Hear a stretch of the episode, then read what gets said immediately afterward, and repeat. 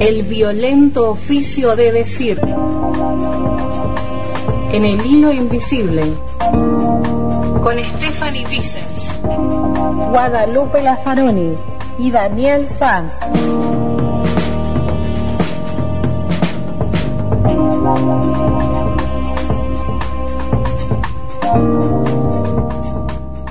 Cuenta David Cooper, creador de la antipsiquiatría, en su libro La muerte de la familia, sobre un monje que una noche soñó con una araña. Consciente que las arañas le provocaban un miedo irracional, se inquietó la segunda noche en que volvió a soñar con una aún más grande. La tercera noche la pesadilla lo despertó. Ya no pudo volver a dormir. Ese día consultó a su maestro. Este le dijo que hiciera dos cosas cuando volviera a soñar lo temido. Que le marcara una X en la panza y que tuviera un cuchillo cerca para clavárselo en el centro de la marca. Esa noche el monje volvió a soñar. Marcó la X. Tomó el cuchillo y al bajar la vista vio la marca en su propio abdomen. A veces, distinguir entre enemigo externo y enemigo interno es de vital importancia. Escuche, escuche. Macedonio López, Enloquecer a cielo abierto, testimonial y novela.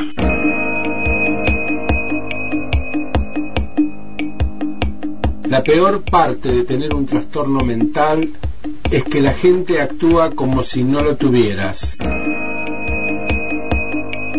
Guasón, Phillips y Silver, 2019. Parte 4. Cinco niños muertos en Río Negro.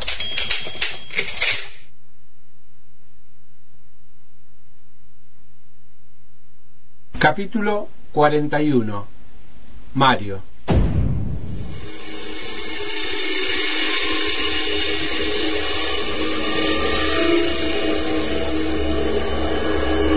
A Mario lo vi por primera y única vez tres semanas después de la sentencia. Yo estaba internado en la clínica Roca luego de accidentarme en la ruta. Él había venido desde Río Viejo con el dinero de mis honorarios. No me encontró en el consultorio y averiguó dónde estaba. Un acceso de tos me había sacado de un sueño leve y febril. Estaba con la boca cosida por una fractura de maxilar, en una cama ortopédica con el respaldo elevado para aliviar mis dificultades respiratorias. Frente a la cama, apoyado contra la pared en la que parecía incrustado, un hombre, quieto, con un sobre blanco en la mano. La quietud impróvida del hombre y mi embotamiento me hizo dudar de lo que veía. Intenté decir ¿Quién? Mario se acercó y tendió el sobre. Intenté otra vez, gutural. ¿Quién es? Acercó el sobre hasta tocar el acolchado. Dijo en voz apenas audible algo que no escuché y volví a forzar la garganta. Una, dos veces más. Dijo titubeando. Del juicio de Río. Mario quise decir y me quedé resollando.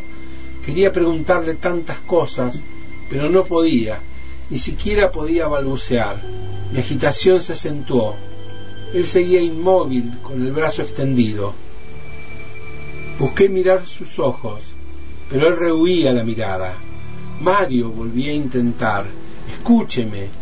Era muy extraño que intentara hablar con las encías cosidas. Él me miró. Sus ojos eran tan oscuros que parecían todo pupilas. Lo miré tratando de encontrar la tristeza que habría en un hombre que perdió a sus cinco hijos a manos de su esposa. Necesitaba ver con qué resignación había enfrentado ese dolor. No es la muerte, el abismo insondable en nuestra especie, sino el dolor. Y fue cuando me vi reflejado en los espejos negros de sus ojos, exactamente el cuerpo que yo era, con los labios apretados, inerme, abatido, sobre la cama blanca, a la luz indecente de un cuarto de hospital, vi mis reflejos en sus ojos fugitivos. Solo me vi a mí mismo en sus pupilas y nada más. Le aferré la mano con fuerza.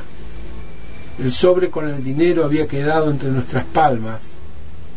Luego de un momento, Mario tomó mi muñeca derecha con su mano izquierda, se desasió y se fue. Cuando desperté, una enfermera me tomaba la presión arterial. Estaba madrugando. Creí que lo de Mario había sido un sueño hasta que noté en mi mano un sobre arrugado.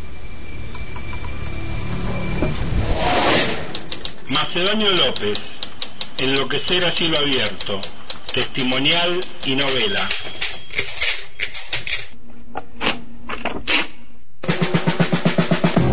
El violento oficio de decir. En el hilo invisible. Con Stephanie Vicens, Guadalupe Lazzaroni y Daniel Sanz.